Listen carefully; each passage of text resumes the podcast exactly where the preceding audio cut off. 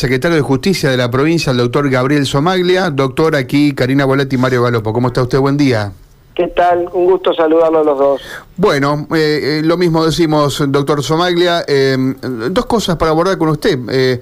ayer la provincia, en la figura del gobernador, con Mansur, entregó la liquidación de lo que la nación le debe a la provincia de Santa Fe, más o menos 132 mil millones de pesos.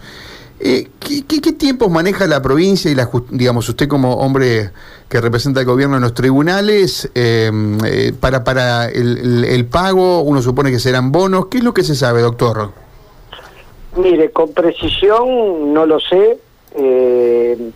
Solamente para aclarar a usted y a la audiencia, el que el que conduce toda la estrategia judicial en tribunales es el fiscal de Estado, el doctor Beder.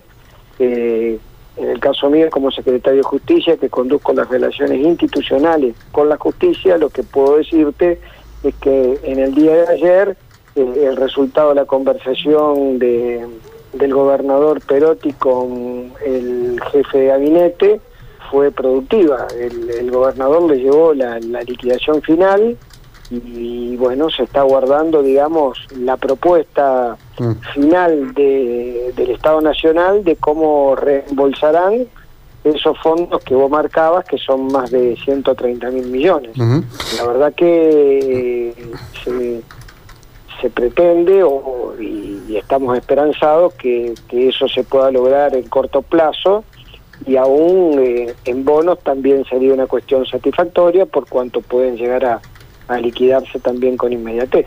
Eh, ¿Sería correcto pensar que podemos seguir el mismo camino que en San Luis, que es un ejemplo casi espejo, doctor Somaglia? Es posible, sí, sí, sí, sí, sí, es posible y creemos que bueno, que ahora, como, como se dice en la jerga, la pelota está picando en el campo de, la nación para saber cómo va a cumplir nomás eh, la, ejecución de, de la sentencia, solo resta acá que, se cumpla, ya no hay más ningún paso para dar que ello.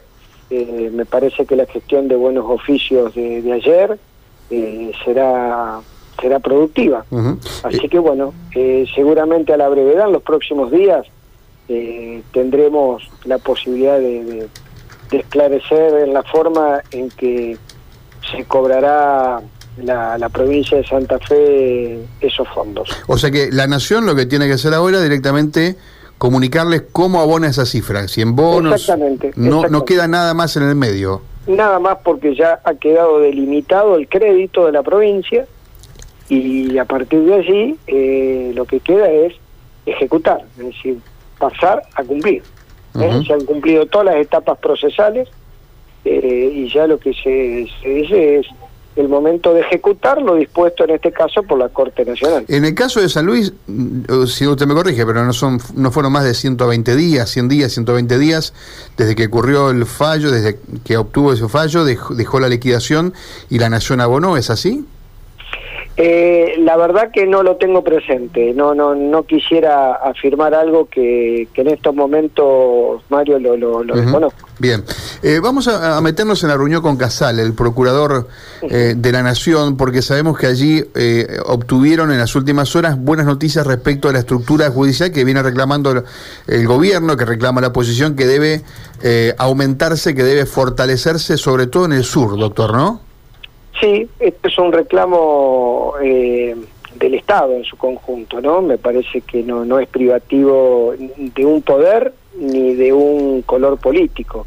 Todas las fuerzas políticas y, los distintos estamentos estatales eh, han solicitado y lo vienen haciendo desde hace tiempo la necesidad de fortalecer la, eh, el área de justicia federal, es decir, eh, el ciudadano común no tiene que saber que hay jueces provinciales, jueces federales, pero lo cierto y concreto es que la problemática del narcotráfico, la circulación de drogas, su consumo y lo que son las cocinas y las circunstancias que rodean al narcotráfico son los jueces federales, es decir, los jueces nacionales, los que tienen a su cargo eh, procurar esta investigación a través de los fiscales federales.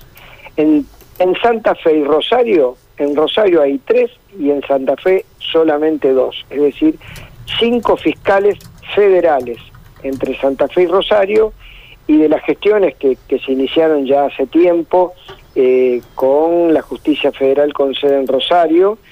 Eh, eh, hace, ¿cuándo fue esto? Antes de ayer, el día martes, nos reunimos con el Procurador General, que es el jefe de todos los fiscales de la Nación, y nos ha hecho lugar, ha admitido el planteo que, se le había hecho de eh, auxiliar a cada fiscalía, es decir, a estas cinco fiscalías, proveyéndole un fiscal auxiliar, es decir, un adjunto, un, un coadyuvante más a cada fiscal y un secretario, de forma tal de que, eh, además de todas las causas que tienen los fiscales federales, puedan darle mucha más eficiencia y eficacia a aquellas relativas al narcotráfico. E, este auxilio en personal y eh, también va para fiscalías que no son de Rosario, entonces.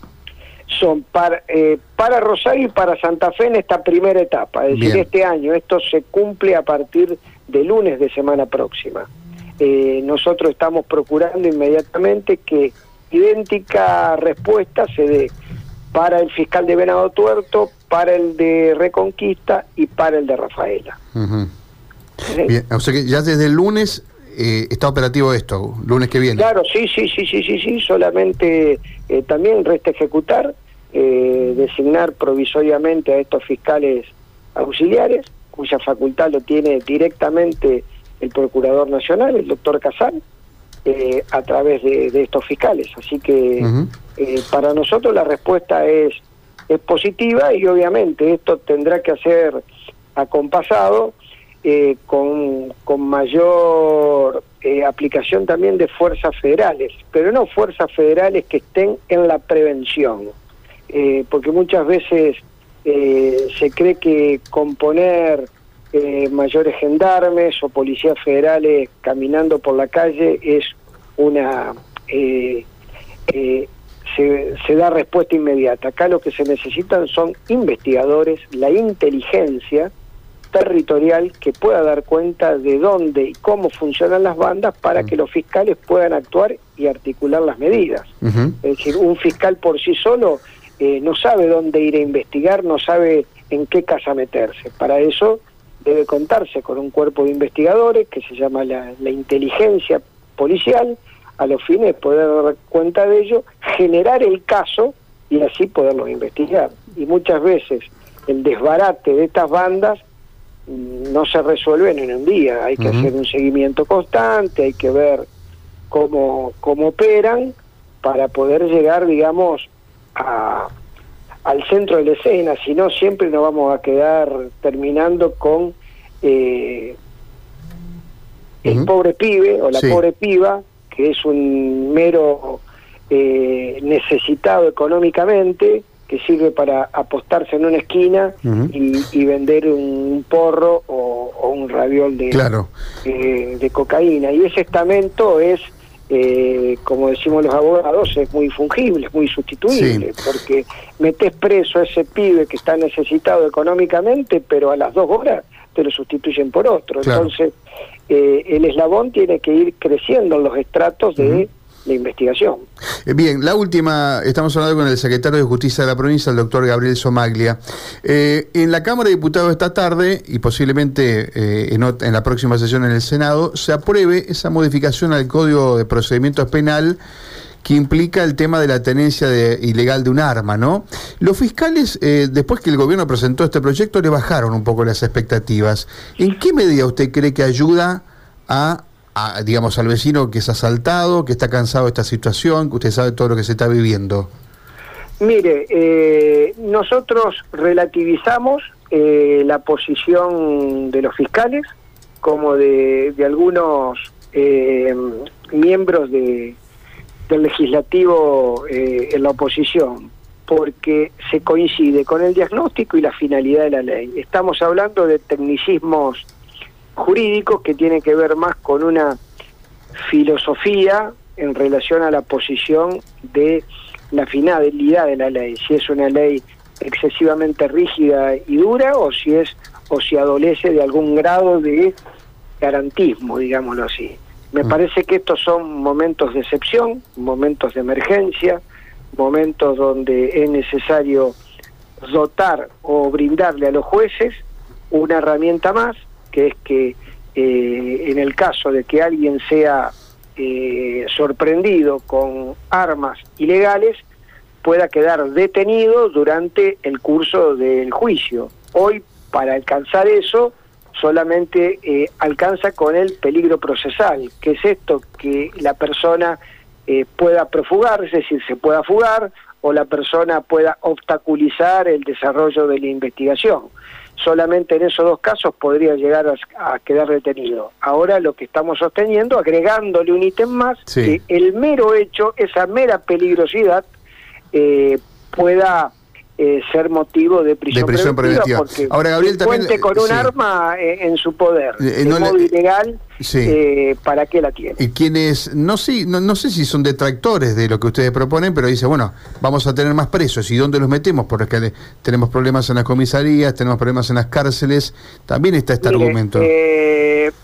son argumentos que obviamente son argumentos serios, son argumentos totalmente razonables, pero tampoco tenemos que sobrevalorar el beneficio que va a tener esta norma.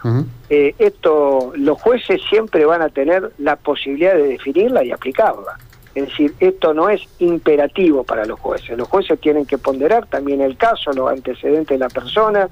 Eh, eh, esta ley tiene, más allá de el móvil de quedar detenida la persona que pueda portar armas de un modo ilegal, de desalentar esa tenencia.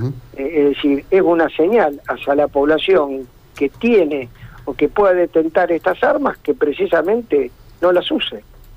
Bien, Gabriel, gracias por estos minutos. No, gracias a ustedes. Abrazo, adiós. El secretario de Justicia de Santa Fe, Gabriel Somagla, charlando con nosotros.